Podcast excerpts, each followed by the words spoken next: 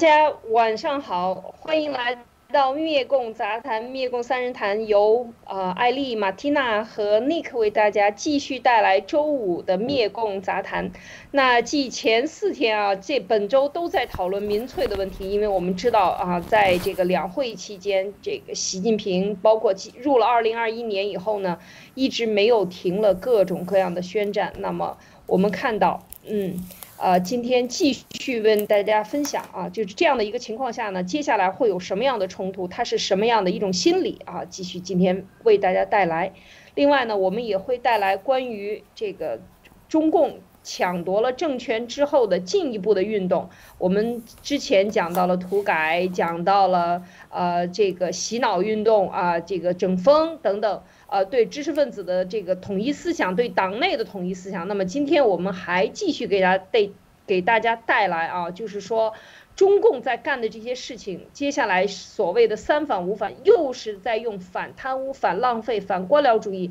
这些话来进行打击党内异己，以及所有的全面的这个呃没有被打击到的人都要被打击到，就是说整个的运动要覆盖掉全人类啊，全中国人民每一个角落里都不可以有不呃不被运动的人啊，所以应该讲是这样的。另外呢，就是我们再跟大家讲一讲，就是他是怎么样杀掉呃我们思想里的这些创造力的。啊的讲到的这个所谓的文文学艺术界的整风，我们到时候也跟大家带来分享，好吗？那今天就是这样的一个简单的介绍啊，先由马蒂娜给我们讲一讲啊，这个民粹是怎么样用愤怒和仇恨激起战争冲动的，马蒂娜。好的，艾丽姐好，你好，嗯，各位听众大家好，我们今天来接着再聊那个民粹主义思想，因为民粹主义思想呢。呃，它其实是一个比较比较复杂的一个东西，我们花大概几天的时间能够把它聊清楚，就算是，呃，我觉得挺不错。那，所谓民粹主义呢，再重复一遍，就是说它是一种思想，它不是一种政治体制啊，它是诉诸情绪化的、直觉化的、表面化的、短期化的，迎合广大人民群众心理需求的一种社会管理方法，它是一种管理方法。那有人就问，那还有哪一些领域容易出现这种民粹主义思想呢？嗯，今天就给大家介绍的这个领域呢，就是，呃，非常容易出现民粹思想，就是叫嚣着、高喊着要开启战争的这种事情。我们看这个一战、二战的历史当中，当爆发战争的时候，敌对的两方民众大多数。呃，也不是说全部啊，就是说大多数他们都是群情激愤的，而且都是对自己的国家充满了信心。呃，就是说大家都会一样的、一致的觉得说我们的国家非常强大，啊，这一次打仗一定可以打败对方。那么，但是事实上我们知道，战争当中一定会有一半输一半赢，这个是最小的比例了。就是说，至少会有一半的参战国民众他们是判断失误的。那么在那么大的判断失误的情况下，为什么会产生特别想打仗的想法呢？实际上，在战争前，民众常常都是高度情绪化的，就是他们觉得所有的这些问题都可以用打仗来解决。在现在，当我们已经看了爆料革命，还有大量的事情以后，我我们就发现，我们其实越呃更多的民众，我们的情绪啊，还有我们的想法，都是这个媒体。还有政府的这种宣传给我们造成的，它是一种非理性的、盲目的，在这种情况下就会很难进行一种理智的思考，或者是理智的讨论，也不可能出现什么理智的判断，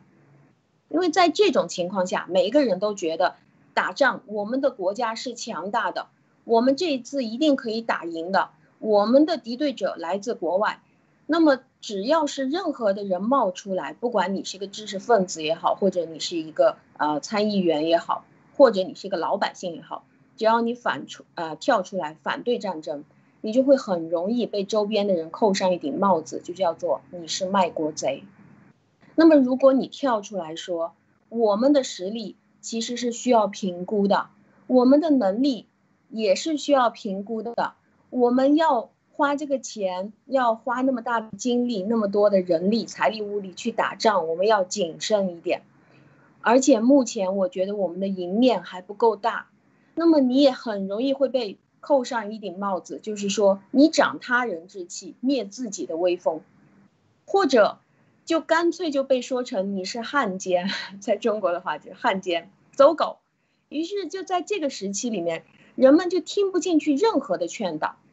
只要听到的话都是一定我们一定会赢，我们一定能胜利，我们是最强大的。那么这个当权者，当他听到了周边的所有人都在告诉他说：“是的，我们现在只要是呃拼一战，我们就一定能赢”的时候，他就会非常容易无限放大自己的实力。其实他的实力可能没有那么大，他也会失去一种评估的能力，做出高达百分之五十以上的这种错误的战争决策。所以，比如说现在我们知道。我们的国家土地、粮食、货币、医疗、教育、信息渠道、宣传媒体，还有宣传的内容，都完全控制在同一帮人手里，就是这几大家族。我们也知道，他们现在正在进行的动作，不管他们是内斗，斗到最后是谁家赢谁家输啊，他们现在都正在加速的抢夺所有老百姓的一切，全部都拿到他们的手里去。那么，当大部分的人都强烈的感受到被侵犯、失去一切的时候，愤怒就自然的会升起来了。那当他们正在全面的把这种愤怒，啊，用他们的宣传媒体啊，用他们的造势啊，把这个愤怒向外面去引的时候，告诉我们，原来所有你的这个东西失去了，是因为外部的一个矛盾的话，那么很快仇恨推出去。我们大家就会开始，所有的人觉得我们一定只能打一仗了，没有其他办法了。所以在这里，呃，我想跟大家谈的就是，我们要注意民粹，它是一种思潮，它不是一种国家体制，不是像不是就像民主体制啊，或者是独裁体制、共和体制、联邦制这种，没有一个国家是叫做民粹体制的。当然。我知道，当我们讲的越通俗的时候，它这个定义就会越不准确。但是为了方便大家的理解，因为在前几天我讲的时候，经常都会有各种各样的呃疑问反馈到我，那么我再把它讲得更通俗一点，民粹是一种愚蠢的决策方法，就把它讲得那么通俗，就是说。只不过这种愚蠢的、直接的、不考虑后果、也不考虑现象和本质的这种决策方法，并不是拿来决策这个领导人自己的婚姻家庭或者是他的生活，而是他拿来帮整个国家的老百姓做决策，决策了所有人的生活，决策了所有人的去留。所以民粹思潮其实是在独裁制当中危害性是最大的，因为在独裁制当中缺乏。对这个独裁者的监督、批评、指正，而且呢，反过来，他身边的所有人都是他挑选上来给他拍马屁上位的小人，这个领导就会非常容易的想当然的一拍脑袋就下一个大命令，而且是非常荒唐的一个非常表面化的大命令。那他管理百姓的方法，越只要是他越错的大呢，下面的人越拍马屁拍的越大，所以他就会。一错再错，越错越严重。那我们知道，现在我们的国家是一个小学生正在领导着，所以我们的国家也是，呃，最容易出现民粹，而且是最严重的民粹的。在民主体制内呢，我们知道这种现象它会很难的长期出现，因为他们的政客受到来自各个方面的残酷的监督。我们看到川普总统，他的每一个动作都是严格受到监督，我们就会知道，他每一个政令都是。各种各样的一层一层投票啊，来呃一层一层的考验来决定的。当他下了任何一个政策的话，如果说是有一点点错误，他马上政治对手就变成一个把柄了，政治对手的把柄了。或者是只要他批错了，马上媒体就出来把他骂个狗血喷头，甚至他是说的对的也会被骂。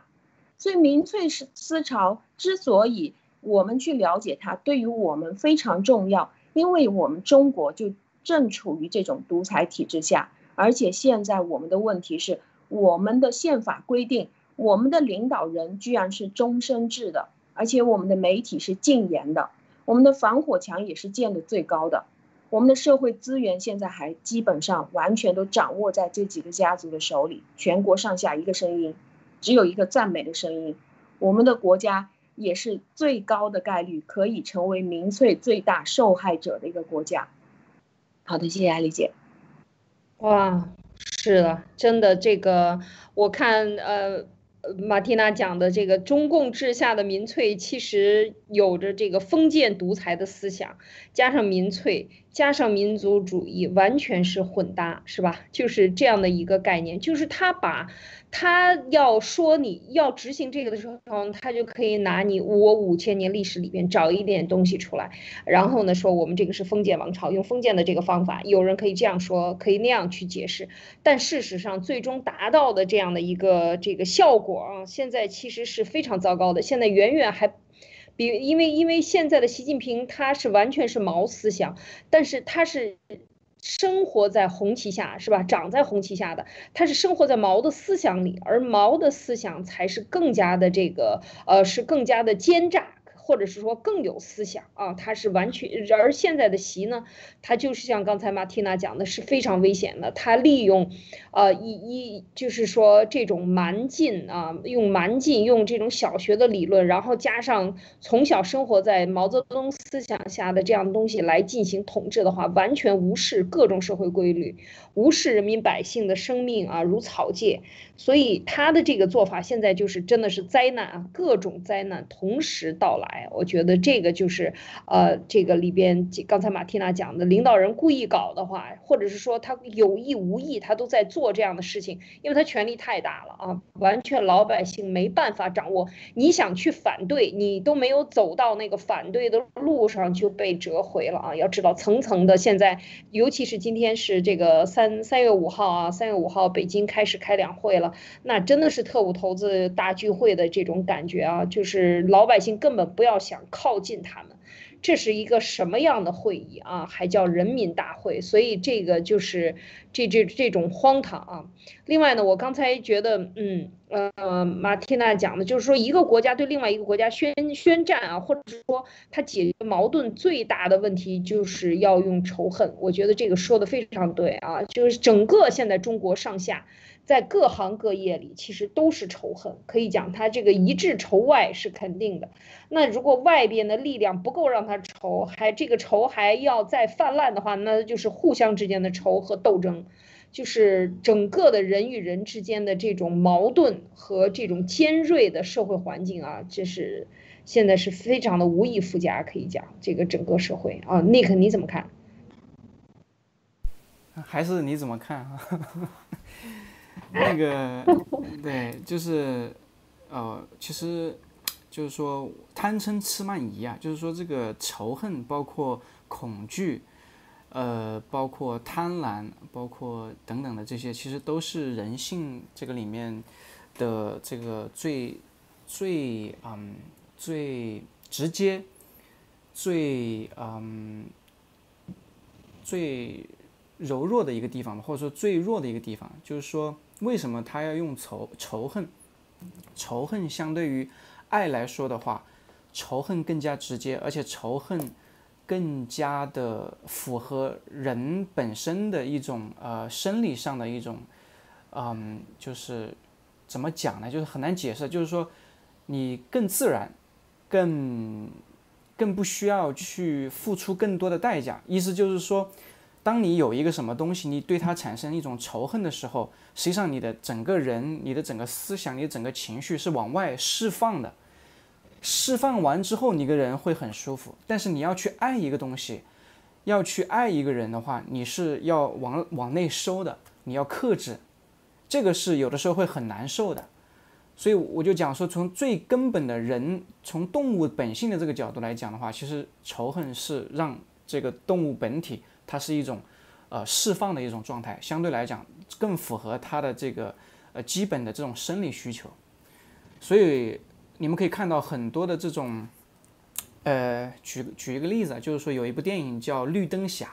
是一个一部超级英雄的电影，里面呢就有正反两派嘛。那绿灯侠他们是要这个他的力量的源泉是意志的力量，the power of will。然后呢，就有另外一个呃，就是邪恶的力量，呃，是它叫恐惧的力量，the power of fear。所以就形成了两种对立面，就是你的意志是代表正义的那一方，然后意志这个东西本身是要你你要想你要去坚持做一个事情，你要有这种意志，你要持之以恒，这个坚定的意志，其实这个本身是很难的，但是。那个邪恶的一方呢，他是去吸收所有的人对他产生的这种恐惧，从而形成一种力量。然后这种恐惧就来的特别简单，因为只要他这个这个邪恶的力量，比如说他幻化化成一个这个巨兽或者一个巨人，在这个街上横冲直撞，然后撞毁这种建筑物，那这个地上的这些呃美国老百姓民众们四处奔散，对吧？然后就是看到这个怪物了就很害怕。然后他就很容易就是产生这种恐惧，然后他就吸收这种恐惧的力量。所以最开始你可以看到，即使到最后，整个这种邪恶的力量，它它的总体的这种呃规模，或者说它这种力量的这个呃这个这个这个这个能量是更大的，是比这个意志的力量是更大的。因为很简单，因为这个东西来的更快、更直接，更不需要付出和更不需要思考，它就自然而然就来了。所以为什么像这种？呃，刚刚那张照片就是纳粹啊，呃，像这种民粹国家，纳粹他们动员打打仗的时候，他们都是要用仇恨，但但往往在这个战争动员之前，用仇恨来动员的这这些国家，往往你可以看他们都是这个非正义的一方，因为我们看二战啊，你包括这个这个呃英国丘吉尔他。做的好几次这种演讲，这种动员，他的出发点他完全不是仇恨，他是呃保卫保卫自己的国家，对吧？保卫这个呃呃这个自己的国家，还有自己的这些呃亲人们挚爱，对吧？他的立他的这种出发点是完全不一样的，所以呃可以其实从这个时候就已经可以判断出来谁是正义，谁是这个这个邪恶的了。当然了。在整个战争的过程中，因为都很复杂，那在某一些具体的事情或者具体的时刻的时候，可能战争的双方都会带有这种恨，对吧？呃，这个是无法避免的，所以我就想简单分享一个我对这个仇恨的看法。嗯，嗯，像这种呃，我想问马蒂娜，就是像这种仇恨啊，以及不能用爱，用仇恨来激发。它一方面除了转移这个社会的矛盾，另外呢，你觉得它能够，嗯，成为正义之师吗？同时，你看，像美国大兵在出发，就是说，在这个出发之前，很多时候他们是要祈祷的啊，是要祈祷的，向上帝唱这个祈祷诗，祈祷他们能够完成这个呃使命而归。而这个呃希特勒呢，就说我们要用仇恨。那可是希特勒也能够横扫一切呀，当时也是很厉害的啊。你你觉得这个用这样的力量组织起来的队伍是不是长生将军，或者说他是反人道的吗？就是在当时怎么能够达到这么大的一个力量呢？鲁呃那个。因为，因为当我们去分析一个人的情绪的时候，我们就会发现，人的情绪当中力量就是就是属于呃真正的在体力方面的力量最大的就是来源于愤怒和仇恨，啊，所有的负面情绪或者是正面情绪，比如说正面情绪里面会有比较极端的，比如说爱情，这个就是会让人冲昏头脑的一种感情，在负面情绪里面最冲昏头脑的就是关于愤怒。当我们愤怒的时候，我们是其实呃，在心理学上说，愤怒给我们传达的是我受到了侵犯，我遭遇了不公平的时候，人就会开始愤怒。就是当自己感觉到，就比如说我跟你说话的时候，你什么都不听，然后我就发火了。就是说啊，我受到了侵犯，我遭遇了不公平的对待。当我呃拿到了这两个信息的时候，我就会有有一股愤怒的劲儿就上来了。但是，当我长期的去压抑住这种想要寻求公平，或者是不受侵犯、不被侮辱或者不被打压的这种情绪，我们知道，在这个独裁国家里面，所有的人都是不可能寻求公平的，而且都是在不断的受到侵犯、被侮辱、被打压。而真正的对象，其实就是他们的统他们的统治者，但是当统治者把他们的这个长期压抑住的这种愤怒转移出去的时候，他们就会像气球一样的爆炸掉。就是你其实只是想要去把内心的这种破坏欲爆发出来，他做出一些非常非理智的事情来。当你在其他情绪下，比如说当你理智的时候，你是做不了那么多破坏的事情的。因为像独裁的扩张这种事情，只是需要上去把它杀掉、把它干掉就行了，你不需要知道你在干什么，因为你本来也不是什么正义之师啊，你本来就是出去侵略的，本来就是出去搞破坏的，只要你能够有的这股劲儿去把对方灭掉、去把它干掉，然后把你的肉身怼上去就足够了，所以他们就利用一个最容易，呃，因为爱其实。它还是呃，相对于愤怒来说，都还是属于比较容易理智的。比如说，我们对小小动物的爱啦，然后我们对大自然的爱啦，什么的。只有当我们是陷入到那种爱情啊、迷恋的时候，我们可能才会达到那么高的非理智程度。但是愤怒太容易让人非理智了，什么都不去想，只要他给你指一个点，那就是他弄的，你就冲上去了，而且力量超大。嗯，真的是这样。他这个是，嗯，其实，呃，刚才像 Nick 也讲到了，就是一个呃真正的正，就是说，嗯，平和的人，或者是一个呃人呢，就是呃所有的宗教里边讲到的，他约束的都是自己，他不是约束对方。当你要呃侵犯别人、犯罪，或者是说呃。这这个一般都是向外型的，就是刚才讲的，就是侵犯、愤怒，我要对你追责，因为你的错误，所以导致我的愤怒。像这些非理智，所有的非理智的原因都是指向外面的。那么这个其实就是一个很简单的一个区分。那么当他这样去走的时候，他就是可以把人所有的情绪、你的抑郁、你的压抑。一切的东西都通过仇恨这个管道，把它无理智的、完全是疯狂的，然后把它发泄出来。我觉得这是一个，就是它等于是排泄压力的一个非常好的渠道。所以就是说，我们看到最近，呃，习近平也是在讲这个年轻干部要自觉加强斗争历练啊，斗争中学会斗争，斗争中成长。哦，这个是非常的熟悉，所以我们也在复习啊，这个斗争历史是吧？看一看中共的见证史里边斗死了多少人，而这种斗争的文化就是中共的本质。就是说，他如果没有斗争了，他其实就不能存在了。他一定要斗争，他不能斗争，他就死掉了。大家想一想，这个有一点就是像一个嗯。他是这样的一个性质的一个魔鬼啊，他如果没有一个对手，没有一个对手去斗争，他就不能活下去。所以当他这样去斗争的时候，他提振了中共的。不要忘了，我觉得在这个今天说到这一点，看到这个新闻啊，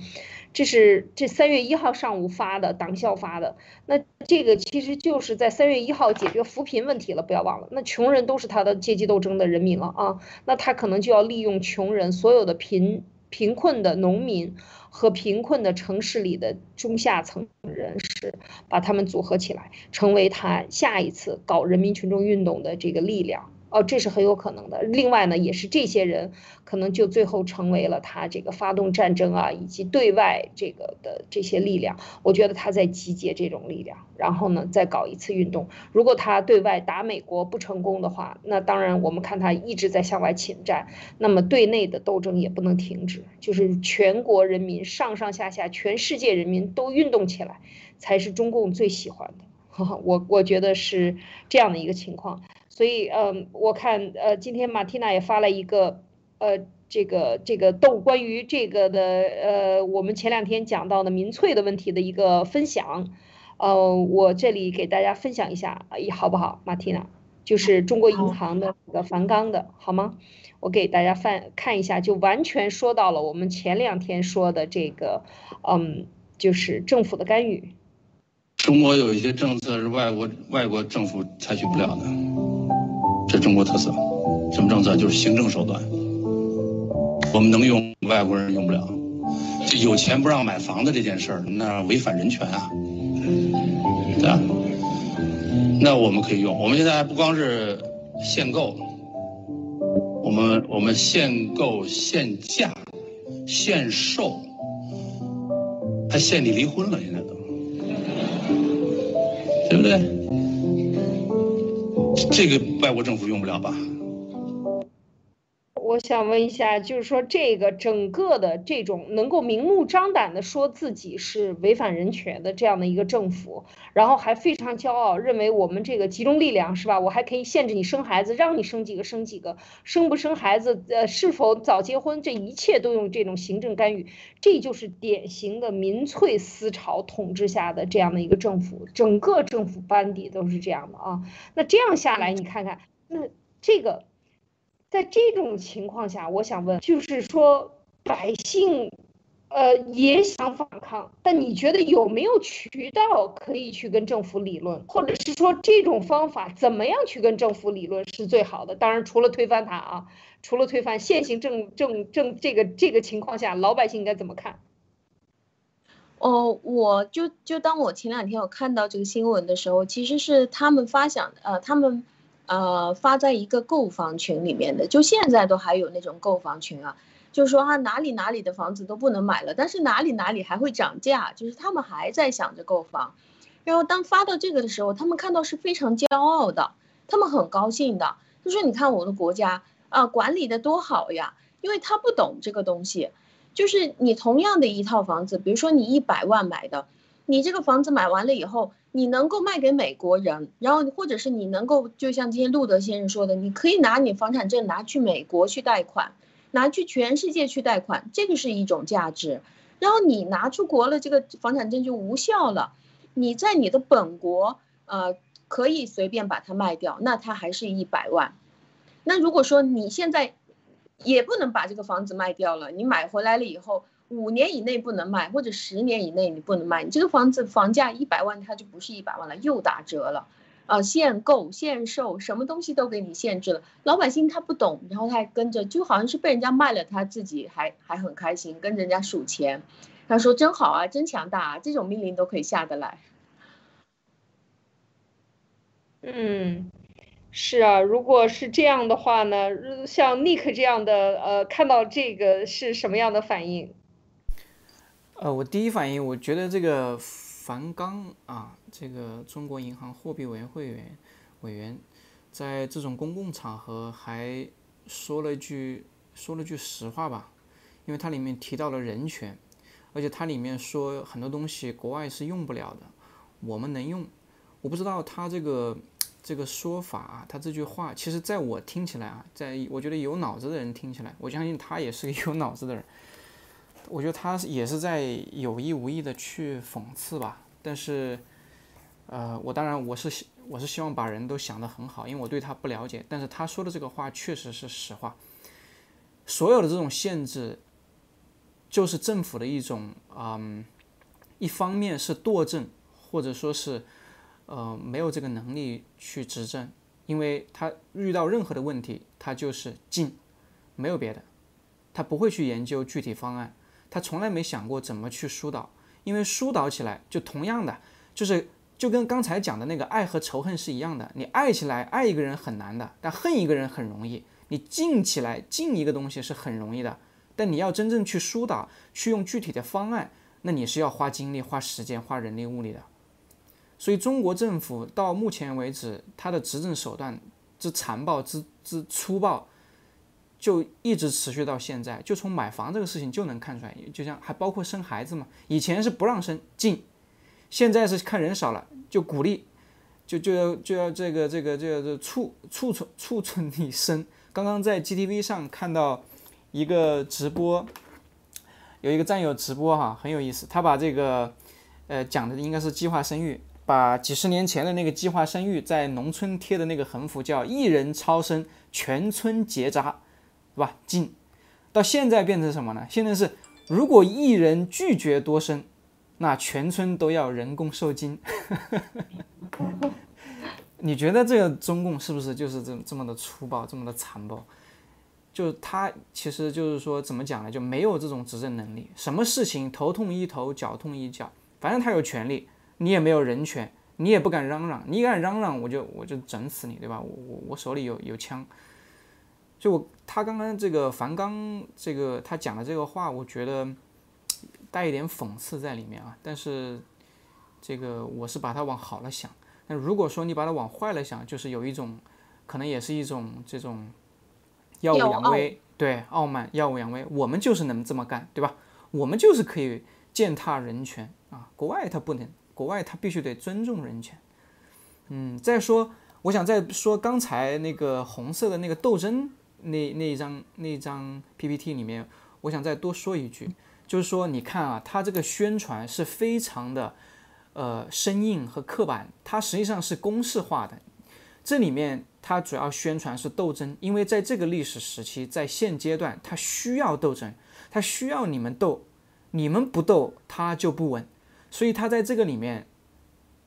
这个就把斗争放进去了。但是如果我们把斗争这两个字拿掉，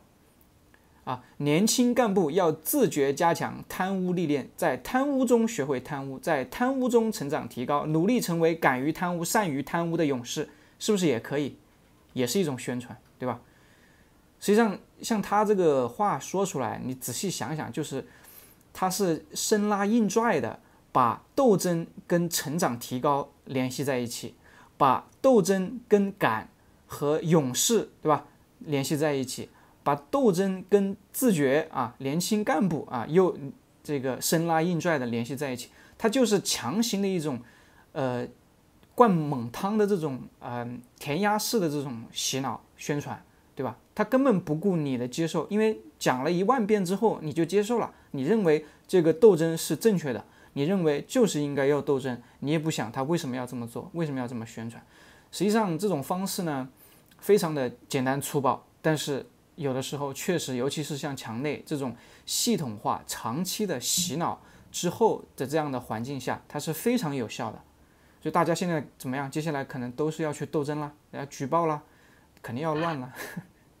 我看到这个就想，你看每一次呃发生这个重大的事件的时候，他都要用红色，红色的全篇的红色，这就是你看啊，什么时候斗斗用红色，就是两只鸡相斗的时候用红色，把你提起提着你的血，你越出血，你越有这个，你越疯狂。斗牛也是一样，你看斗牛的时候，他就是扎扎到他身上，他用用红色的布，当然不知道这个是不是他是色盲啊。总之他有一个东西，动它，就是让人们群情激愤，忘掉自己，彻底疯狂的一种颜色和这种宣传口径，用的这种标语式的文字，其实都是对人的大脑进行格式化。我觉得啊，就是非常典型的格式化。我去举一个很。很典型的例子，我高中的一个同学，他非常有思想啊，跟我们经常因为是文科班的啊，经常在一起辩，各种辩论啊，我们经常在一起玩，准备考这个高考之前呢，因为要打休整啊，把很多比如说历史书六本书订在一起，三本初中，三本高中。整个每天拿这些书，然后我们找个来一起玩。这么有思想、有思辨的一个同学呢，他进了国企，然后呢当了财务老总，进了这些这个这个呃叫做地产企业啊，国有的地产企业比较大的，然后最后混到财务老总，然后现在每一次见面就说我，说我是这个你这个反革命思想，就是每一次聊天都是说你现在反革命的意识越来越强了啊，就是。虽然是在开玩笑，但是日久天长，我看到他就是从一个这样追求思想自由的一个同学啊，然后一点一点的就变成了呃对制度的这个声讨，然后变成制度的一份子。变成既得利益者，变成保护利益者，然后现在那经常拍出来的照片就是穿着文革的那种斗争服装啊，就是呃红四方面军的这个衣服，然后呢拍照片，然后在朋友圈里边呃这个这个晒一晒，所以我就觉得这就是。慢慢洗脑的过程，达到对你大脑的格式化啊，这是我的一个 个人的一个经历，所以我经常会观察，你看你的思想是怎么变化，你是怎么样被调整成这样的这个频率的？为什么就和这种简单粗暴的频率能产生共振？就是说，你一看到这个东西，我觉得它就是一种洗脑的一个呃模式。我不知道这一点，马蒂娜，你你怎么，你你认认同不认同啊？是是，我也是这样看，就是就是觉得。呃，我们我们的生活是怎么被他们搞得黑白颠倒的？就是就就像前一段时间，啊，有有一个非常熟悉的一个姐姐，她就在她就聊到了，就说，哎呀，我们那个地方跟你们这个地方不一样的，我们那个地方是喜欢就埋汰，爱就用脚踹，她是这样说的，就是说，呃，我爱我老公，我们两个天天在家里掐，天天在家里打架，就是这样。那这个就像刚刚的那个人也是黑白颠倒啊，我们就是厉害，我们这个地方不用讲人人权的，所以我们就可以各种各样的对你限制，就讲的时候就那么拽的，那么厉害的那个那个口气，因为在中国就是真的经常发生很多莫名其妙的事情，当你如果你用自己的比较理智的思维啊，或者你用逻辑思考，你去分析一个项目的时候，你觉得这个项目不行啊，搞不成啊。就比如说共享单车，它刚刚出来这个共享单车的时候，我们就考虑这个东西了。这个东单车是已经被淘汰的一个东西啊，你大量的拿来堆在这个社会上，它是不不被需要的。然后只是你去扫码啊，然后免费给你啊，啊，你你就觉得啊，这个东西真的好方便我啊，或者什么。但是它对整个社会资源来说是一种浪费啊。这个钢铁拿来做成一大堆的车子来堆在街上，那到最后的确就是变成垃圾山了。就被城管全部都收走了，但是真正当他要去投资的时候，你就会看到这个东西完全是相反的。就当他告诉你这个项目很适合的时候，你一分析，你觉得这个项目我不做没意思。但是你去看到他做，他真的就狂赚钱，他就飞黄腾达了，而且一两年哇，这个人完全就不一样了，过来跟你说话语气都不一样了。所以这个就引导了中国人就经常就是这样，不用思考。就像就像刚刚艾丽姐呃提到的，您的那个那个朋友，我相信就进入到国企了以后，他突然之间就感受到另外一种人生，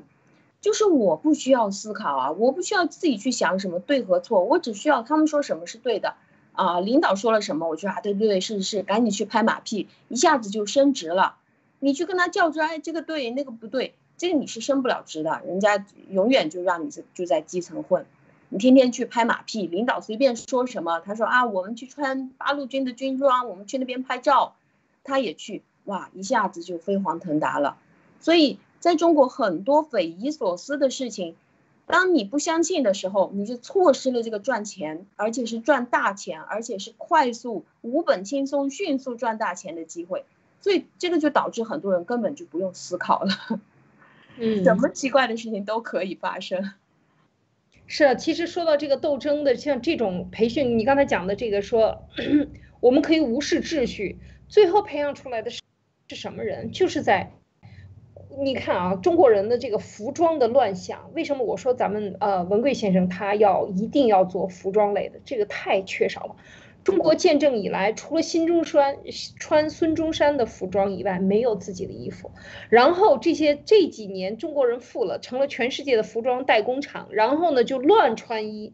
第一，乱穿衣；第二，大声说话，什么秩序都不遵守。哦，你我记得我在网上曾经看过一个女的，东北的啊，山东的。也是，就是地方上很狂妄，出国了以后呢，在餐馆里边打警察，然后被警察追出来，还要追着警察身上打。在国外，这个打警察这是非常严重的，这个警察已经警告你一次、两次、三次，他是执法的。穿着警服的时候，你是不可以去违法的。他居然争上去打，然后被警察几枪干掉了。这个视频就是我看了以后特别震撼，我觉得这是一个非常极端的视频，但是它说明了一点，就像我们在海外所有的地方有景点的地方，有热闹的人群和这种名品店，这个这个这些店里边，只要出现了中国人群，就是大声的喧哗，然后有钱好像突然间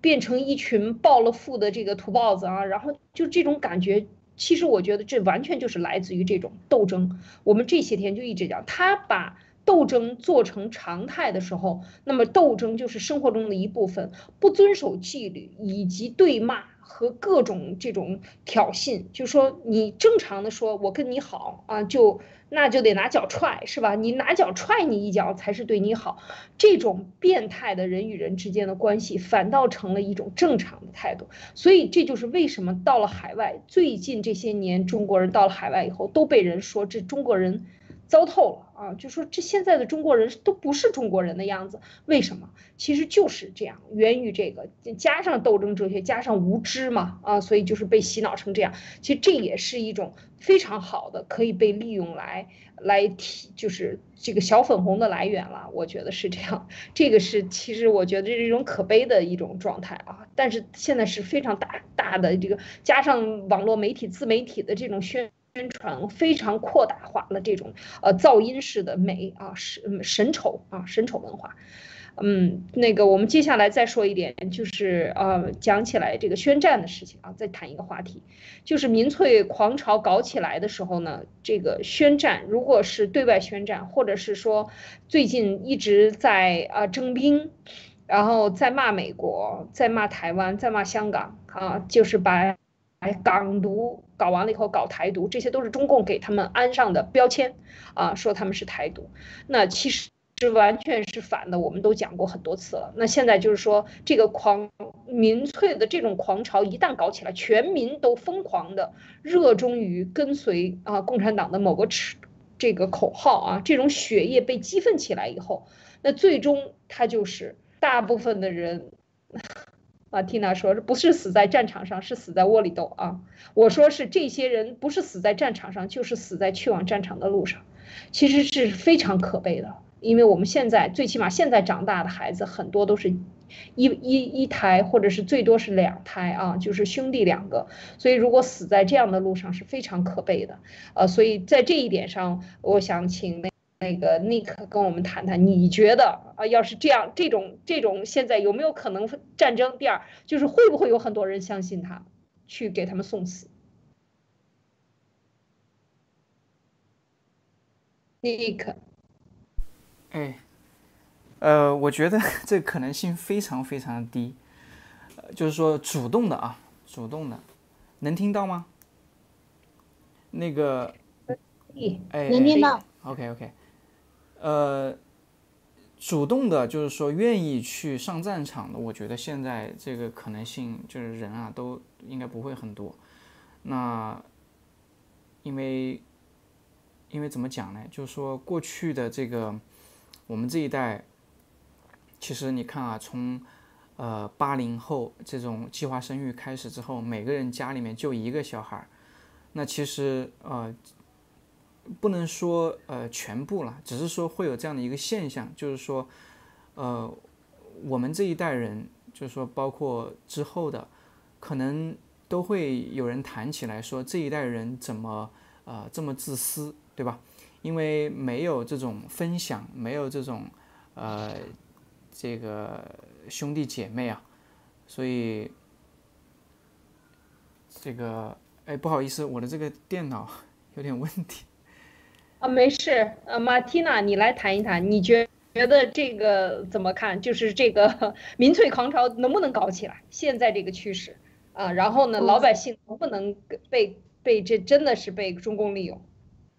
好，嗯，我觉得说到斗争这个东西的话，因为我们原来曾经谈过反社会人格障碍，他们是我们这个国家的主导嘛，我们知道他这些人是从小就从来没有过爱，也没有过信任的。而且他这个是终身都没有发展出来一种共情，就是对其他人的同情，或者是其他人难受啊、高兴啊，他能够和其他人有同样的感觉，这个就叫做共情了，就是没有一种同情心的。当这些人去统治到一个社会的时候，他们才会不断的可以宣传出来这种，呃，这种所谓的斗争，就是斗争的核心就是，啊，你看不得别人比自己好。或者是喜欢把别人弄得比你更差，把别人弄得比你更惨，然后你看着就会很舒服，这个就是一种斗争心。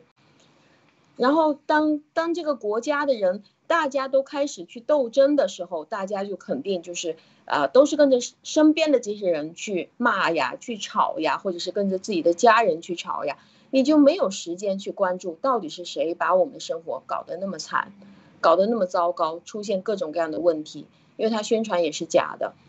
所以就当当我看到这个马上就要开始，就前一段时间说马上就要开始打台湾的那段时间里面，因为我知道前面的一两年里面啊是有大量的老兵，他们都在街上维权造反，是吗？大规模的群体事件，然后当时还有很多的地方政府就在想办法怎么办啊，到处都是老兵，然后又出来闹事了，啊，穿着军装就出来了，因为老兵没钱了，老兵要出来要饭了，啊，说我们现在没有人管，老无所依，老无所养，太惨了。那 OK，当要开始要打台湾的时候，最方便的事情就是把这些老兵全部送去送死，不管你是死在海上也好，你死在哪儿也好，管你的，反正就是你赶紧出去。就把你解决了，所以就在就在去年的时候，就好像就就决定了，就把这些老兵又重新征回去，又征兵了，把这些老兵全部拉回去，就说啊，你们原来是军人，啊，你们是有能力的，但其实他们是什么都不会的嘛。中国中共的治下又没有打过仗，那把他们全部征集起来，未来就是送去当炮灰。就这群人，你想要钱是吗？好，那我我就给你发钱，反正我就印钱就行了。或者是你打完了回来，我再给你发钱。那这些人就是说，我觉得打仗对于中共来说，他其实就是把自己的政治对手，就像七哥说的，把自己的政治对手送到战场上去啊，你去指挥，你去那边打。然后呢，把自己不需要的这些天天来造反的这些人，或者是知道的跑来反对的这些人送出去，让让你们死在外面。然后国内本来就已经是四分五裂了，一个国家分成五十六个民族，已经够乱了。啊，还分成不同的阶层，那现在还不够，我还要把你分成赞赞成我们会赢的，还有反对我们打仗会赢的这种人，再让你们再去斗，就是拼命的把你细分，让你永远不可能聚集在一起，不可能在一起商量为什么我们现在那么惨，我是这样看的。这些老兵被送出去 打死了，然后还要被利用来贴上标签儿。来为下一批征兵来做这个宣传片，是吧？然后呢，再把这些老弄死以后，变成了国家情怀，丧事当喜事办啊。然后呢，都办成变成红，一切都变成红色和和金色的风格。然后呢，继续给你们戴红袖章啊。这种所谓的荣誉啊，真的是让真的是愚弄人一生啊。这种感觉我真是这个。就是走过来那个年代的，觉得最糟糕的事情就是给你发一个红本本，然后说你是优秀的什么什么，优秀的党员、优秀的团员、优秀的战士啊，什么什么这个一等功啊，什么什么二等奖啊，就这种东西，他用这个来激励你，其实不花一分钱啊，就是给你这个东西，然后让你培养这种荣誉感，实际上就是用这种荣誉感拉着你。最好的荣誉就是不给钱的荣誉啊，就是这其实它完全是一种洗脑的策略啊，大家要知道。另外呢，这个我觉得我还有一个问题啊，说到这儿我就在想，你说咱们这个被。被脱了贫的贫困户会不会也被，就是说现在没有收入了，那正好又要招兵啊，招兵的这个兵又有工资，那会不会他就会被就是新一轮的真的是有可能招兵招进去，然后或者是说做成这种嗯地方的，就是政府当需要更多的军警特线的时候，需要更多的对外打仗的炮灰的时候，这些穷人的孩子，这些没有钱的孩子，可能为了吃一口饭。真的就是被招走，所以我觉得现在的这整个的趋势就是先让你没有钱，让你急于挣钱，然后我放一个口子，这个地方有钱这样，那么大家都去当兵吧。那么这个时候呢，就是很容易就招到了这样的炮灰，而特别是陆地兵和海上兵啊，大家知道，其实打台湾它很多的时候策略啊，就是说登岛作战，它不停的做。登岛作战的这种准备啊，对，尤其是准备一百万、两百万、多少百万的这些军人的时候，其实就是人海战术。中共在干这个上面玩的特别厉害，因为他一旦把这些摩托艇撒到几十万台摩托艇撒到这个海里去，阻挡所谓的阻挡美军的这个战舰，他有很多作战方案嘛，那其实就是人道灾难啊，因为他打着民兵啊，很多时候他用民兵的方式，民兵就是。是老百姓自己组织起来的，其实都是解放军，但是他打着民兵的时候，你就没办法弄他，就是这个概念不一样。所以搞中共啊，确实是很难搞，因为他一直是沿着这个所谓的完美犯罪的这个路子，就是我怎么搞，让你呃被搞倒，同时你又找不到我的毛病啊，就是这个，其实我觉得这是对外的里边的一个呃，我想补充的。另外呢，我这个内部矛盾转移里边还讲到这个把外面的坏人杀死啊什么的，然后还讲到汉奸，就是其实这个现在这个情绪，我们看就是都有很多类似的这个案例啊。之前讲到日本呐，抵制抵制日货啊，砸日本的厂子呀，砸韩国的这个呃乐透啊等等这些的这个这些大超市都是有很多这种案例，就是完全是被洗脑了啊，看得非常清楚。但是这个就是它有它就有市场。啊，所以我觉得这个确确实是值得咱们不停的要宣讲，咱们要对着他们来讲，总是用红色的东西来对你进行洗脑，让你变得激情愤慨啊，这些都是中共的一贯的套路。所以说到这儿的话呢，我觉得就是呃，就是说要把我们中国的呃底层人民、农民和城市里的穷人要赶尽杀绝，然后也许把他们赶到当兵的那里去。嗯，你觉得有没有这种可能啊，Nick？对，就是说我刚才呃，因为我我补补充一下，就刚才我不是想说嘛，真正现在你愿意去打仗啊，我觉得这种由于各方面的原因，一方面是呃现在的人就是 八零后的人，应该是比呃比你们七零后或者是六零后的人，他们可能由于一些经历啊或者一些原因，会相对来说从最开始会自私自私一些哈。这个没办法避免，因为从小一个人长大。另外一方面就是说，我们这个呃这一代或者说现在的人，真正你拥有的东西，呃你要去捍卫的东西，你要去保护的东西，好像没有以前人来的那么的高尚或者是崇高。因为我们现在其实有什么要去保卫的呢？捍卫的呢？可能就是家里的一套房子，或者是银行里的那一点可怜的余额。本来你拥有的也不多，对吧？然后刚才那个艾丽姐讲的那个，我觉得特别好，就是说，其实啊，如果说真的有人大家都愿意去打仗啊，中共就不必搞这么复杂的，这个先给你脱贫，然后让你多交保护保护费，让你更是无路可走。他先把你所有的路堵上，对吧？最后给你开这么一条口子，让你无路可走的时候，你必须要往哪里去？要去当兵，或者说是被他们招了。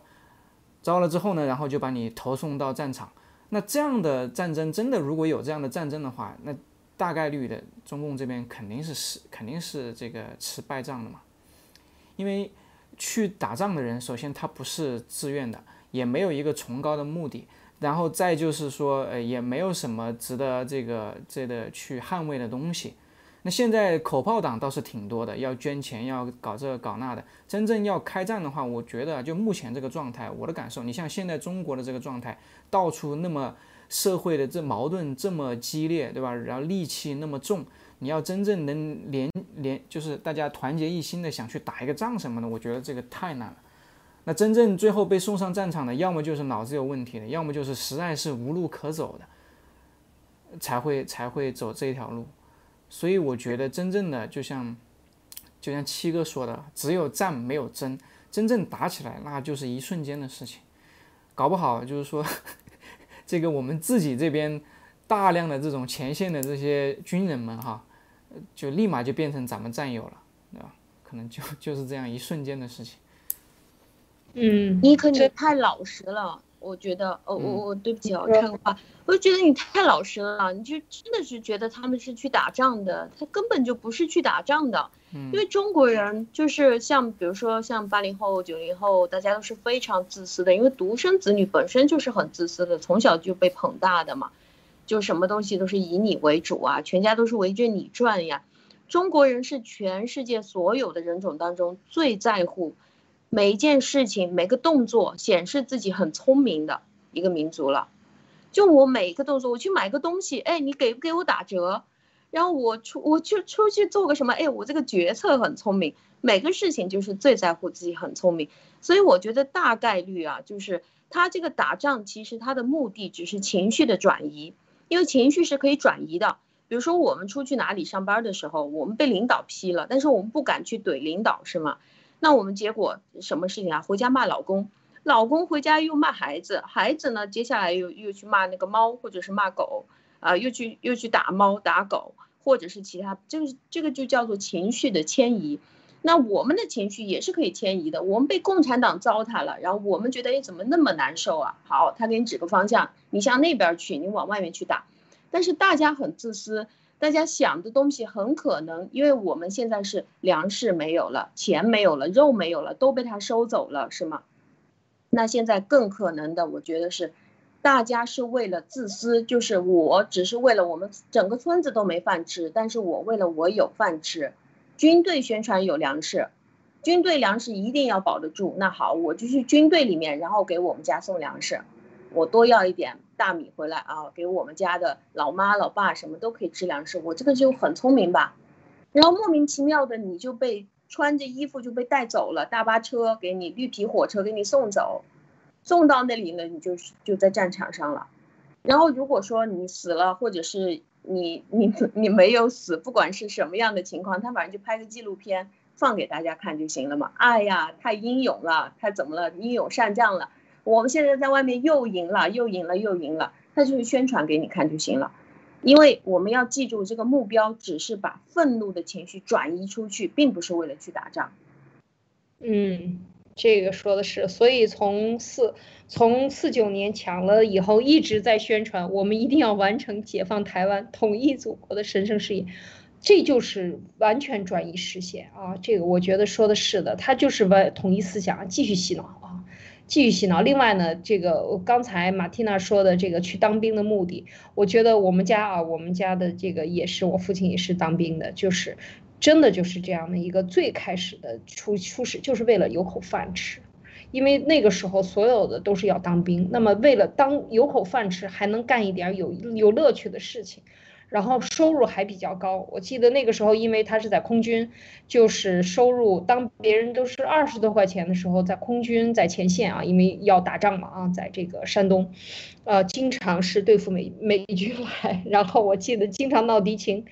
然后一一弄就几个月不能回家，就在旁边，但是是集训这样，然后收入就比较高，家里的收入就是那个时候我父亲是八十多块钱收入，一个月八十多块钱，能够不仅养活我们几个孩子，还养活我的爷爷奶奶、姑姑、叔叔念念书念大学，全部都是一个人供出来的。我印象特别深，就是说一家一家一大家子人一个当兵的。真的可以把所有的东西都寄回来，省吃俭用，因为在军队都是有很多是免费的嘛，所以他就省吃，然后把所有的钱都寄，就是留下来要照顾家人，因为穷嘛，啊，就是这样的一个关系。所以我这个刚才马蒂娜说的，我觉得这是这是真的，老百姓最关心自己的肚皮是不是饱啊，就是去那儿混吃的。如果真的是要打的话，我相信很多人会找各种借口啊，一定要找借口，生病不要去前线。好，这个这个这个话题我们就聊到这儿。最后呢，还是这个跟大家分享一点，这个嗯，中共的，因为现在我们看到今天已经看到每天都在搞反贪，然后搞斗争哲学，又要回到老路上来啊。就像这个呃崔健唱的：“我不要回到老路上啊，我不要再走老路了。”这就是对文革和那一代人的一个怒吼和反思。那么现在呢，我们看看。他现在干了些什么？就是就是当年干了些什么？有五一年到五二年，我们讲三反运动，什么是三反？看看习近平是不是在搞毛泽东的三反？他搞了多少年？从他上台就在搞，叫什么？反对贪污，反对浪费，反对官僚主义，就是打击党内异己的一个最好的手段啊！就是打击异己，最好的办法就是搞反贪，就是三反。啊，现在其实也在搞嘛，反浪费嘛。现在粮食不够吃了，又反浪费了，是吧？又行政手段，你赶紧浪费，那餐馆都要让你关门的啊！罚餐馆，能把餐馆罚关门。可是餐馆这些食物也不是餐馆倒的，是这些来消费的人倒的，都可以这样去做。就是现在出的行政命令啊，荒唐至极，就是其实完全是对社会进行这种呃这个回到回到共产主义所回到这个阶级斗争的时候啊。这个是三反运动，我再讲一个新三反啊，三反完了又三反，五三年到五四年又搞三反，反什么呢？这个就是反对继续反反对官僚主义啊，反对命令主义，反对违法乱纪啊所谓的违法乱纪。这一点呢，啊，就是我我为什么把这两个三反，新三反和旧三反啊，其实就是呃第一年三反反的还不够，觉得很有力量，第二年再三反，反的是什么呢？就是用违法乱纪的手段，用打击报复和搞阶级革命斗争的方法来反对乱违法乱纪。呃，这个。这个是不是绕口令啊？我不知道。这个看到这一块呢，Nick，你你怎么看？你觉得这个是不是啊？现在这个社会的苗子找到根源了啊？这个为什么一直用法治的手段来用违法的手段来提倡反违法，或者用违法的手段来提倡法治，是什么样的后果？因为他的目的本身就不是来提倡法治。他所有的这些手段，他的目的是他的政治目的，就包括刚才那个旧三反啊，他这个叫什么？反贪污、反浪费、反官僚主义啊，就是一般的人一看，哇塞，这是好事儿啊，对吧？我们又这当官的毛主席干了件好事儿，让这些贪官的不能贪污、不能浪费、不能官僚主义。但实际上，为什么说他是政治目的？因为当官的哪有不贪污的？当官的哪有不浪费的？有钱了，对吧？当官的哪有不官僚主义的？他拿一个每个人都会有的，就是所有这些当官的每个人都会有的毛病拿出来反，什么意思？你们人人我都可以反，你们人人谁要敢不听我毛泽东的话，我都可以让你下去。所以，共产党一直玩的都是这种招数，就像这个江泽民。有一呃有一个执政的这个政策，我是听人讲，我不知道对不对。艾丽姐可以帮我这个呃把控一下，拿捏一下。就是说，他说，呃，在中共国要按照中国的法律，没有一家企业在不违法的情况下可以挣钱。什么意思？也就是说，所有的企业你只要正常运行，你想盈利，你必须违法。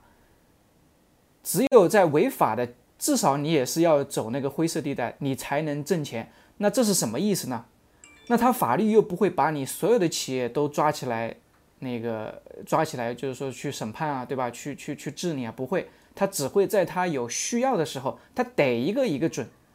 他你任何人都可以成为他的目标，是不是这个意思啊？艾丽姐，就是说他设置的这样的一个，呃，这条这条红线非常非常低，任何人都可能。在跨越红线的路上，或已经跨越了这个红线，那在这个时候他就非常好办了，他想动谁就动谁，因为他合法，因为这是他们定下来的法律。所以我刚刚讲就是说，所有的这些这个，他根本目的，他不是像他表面说的那样要反贪反浪费，不是像他表面说的那样要刚才那个什么要治理这个呃违法乱纪，对吧？它都是手段，目的都是这个他的政治目的，对吧？所以说就是这样的一种乱象，就自然而然的形成了，就很荒谬。嗯，对对，这个刚才你讲的江泽民的这个是后来呢，其实在治理上呢，他对企业的这个治理，我们呃这个。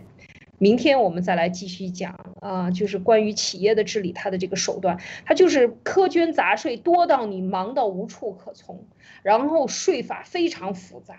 它完全可以用非常简单的国外，你看像新加坡，你像香港就一个税啊，就只有一个税，这个所得税，剩下什么税都没有，所以非常的繁荣。他给你搞了各种苛捐杂税以后，让你必。一不小心就犯法，或者说你不犯法偷税漏税，你你就所有的人都忙着偷税漏税的时候，那他最好治理了，因为他想抓谁就抓谁，这个是对商业的啊。这今天我们现在这个谈的其实就是用一样的道理，但是他搞的是这个行政官僚体系，就是所有的人。其实他的这些运动就是要覆盖所有的人。那我们每一次运动，他要针对一个人群。那这个一个人群，其实另外也针对一个制度啊。其实中共没有制度啊，就是没有人法治，因为他用的手段都是非法的，或者非人道、非人性的、非文明的方法来去推行一个文明的方法，怎么可能推行得了？是吧？这不是放狗屁吗？啊，就是。然后呢，最后呢，在我们啊。呃，今最后剩下一点时间，就是跟大家分享这个呃呃文这个所谓的文艺呃文学艺术界的整风运动，五一年到五二年，当然一直没有停，这是开始啊。其实那个时候就是大鸣大放，然后百花齐放，百家争鸣，让你干什么呢？什么叫大鸣大放？就是这个意思，让你使劲的说呀。开始还不是这样，让你百花齐放，让你大家都能说。说完了以后呢，接下来后面的运动就惨了，都是把柄，就是哎，我有了你的把柄了，因为我们看昨天不是讲吗？被窝里的话都要说，是不是？大家都要说，然后让你百花都放，百家都鸣，其实就是百花都不能放，百家都闭嘴。全部给我闭嘴，不允许你说，然后还不允许你想。真正的艺术断根，或者说艺术被革命化、革命党化，或者被阶级斗争化，就是这毛泽东一定要干的。看到了吗？这个就是五一年开始，五一年底啊，到五二年，就是上证来的三年啊，这个三三角梯，这三把火烧的是什么？农民，烧的是知识分子。啊，烧的是企业界，烧的是文艺界，就是所有所有真正的能够对他进行撼动、看明白他的，或者能有资本可能会联合起来反对中共的，都要把你们打倒，把你们抢了，把你们杀了，把你们关起来，然后让你们听话，不听话的就剁了你们。这个说的有点狠，但是这就是毛泽东的内心的真实的反应啊！这只是用一种非常好的话来表达而已啊！这个是我我想说的，在这个文艺界的，但马蒂娜，你看到五一年那么早就开始要断中国人的这个根啊，让你。有有眼啊，有嘴不能说，有耳啊不能听啊，百花不能放，百家都闭嘴。你看到这个，你你心里凉不凉？你幸好没生在那个时代啊，要生到那个时代，可能最早一批了。马蒂娜，啊，我我，所以我现在就是，当我到爆料革命的时候，我开始疯狂的做各种各样的音乐啊，然后做各种各样的视频什么的。呃，我其实已经憋了很多年的时间了，因为我原来在。在呃墙内的那个状态的时候，我我其实很多时候我都我都不能讲话，或者我是讲的一个反话。然后当时我妈已经很经常会劝我，就说：“哎呀，没有必要理他们，干嘛要跟他们去争呢？不用跟他们讲。”但是真的，你什么都不讲的话，你是憋得很难受的。所以在我真正出来来到爆料革命，能够有了这样一个平台的时候，我就在疯狂的在做。所以很多人就在问我说：“问为什么你那么积极啊？你到底在争取什么？”我没有在争取什么，我只是在争取我自己能够有权利发表我自己的感想，还有呃属于我自己的想法。这些事情是我早就很想做的。我觉得如果是在五五一年、五二年我出生的话，肯定我也那个时候我来做视频的话，哦，或者那个时候我来做一点什么文宣啊、画画呀，这些都是我很喜欢的事情。那肯定我就真的是第一批就被灭了，没了。不可能像今天一样的啊，七哥他说的啊，这个东西真的做的很好，然后我就很开心，不可能有这样的一种一种一种事情发生。所以我们看，在过去的这个呃七十年也好，一百年来也好，哦就是说。经历了这么多年，就是从五一年开始，从四九年开始啊，就七十年来的这七十几年来的这个中共，呃，抢了这个政权以后呢，其实中国人没什么机会像现在这样的一个有这样的一个大灭工时代的一个到来，全民觉醒，即将觉醒。我觉得爆料革命的这个历史使命。真的是非常大，所以我们应该为自己生活在这样的一个时代，一个为生活在这样一个我们有机会能发言，还有人愿意听，我们真的是要感谢我们所有的听众和的这个收听和传播啊！真的，我觉得这都是我们的荣幸。Nick，你怎么你怎么看？嗯，说的太对了，我是，啊，这感谢我们的战友们，真的，我也没想到，其实做这样的一个节目。我也不属于那种知识特别渊博的人，只是说可能确实这个过去的这些年，因为自己工作的原因，然后这个确实去了很多地方，见过很多人，干过很多事，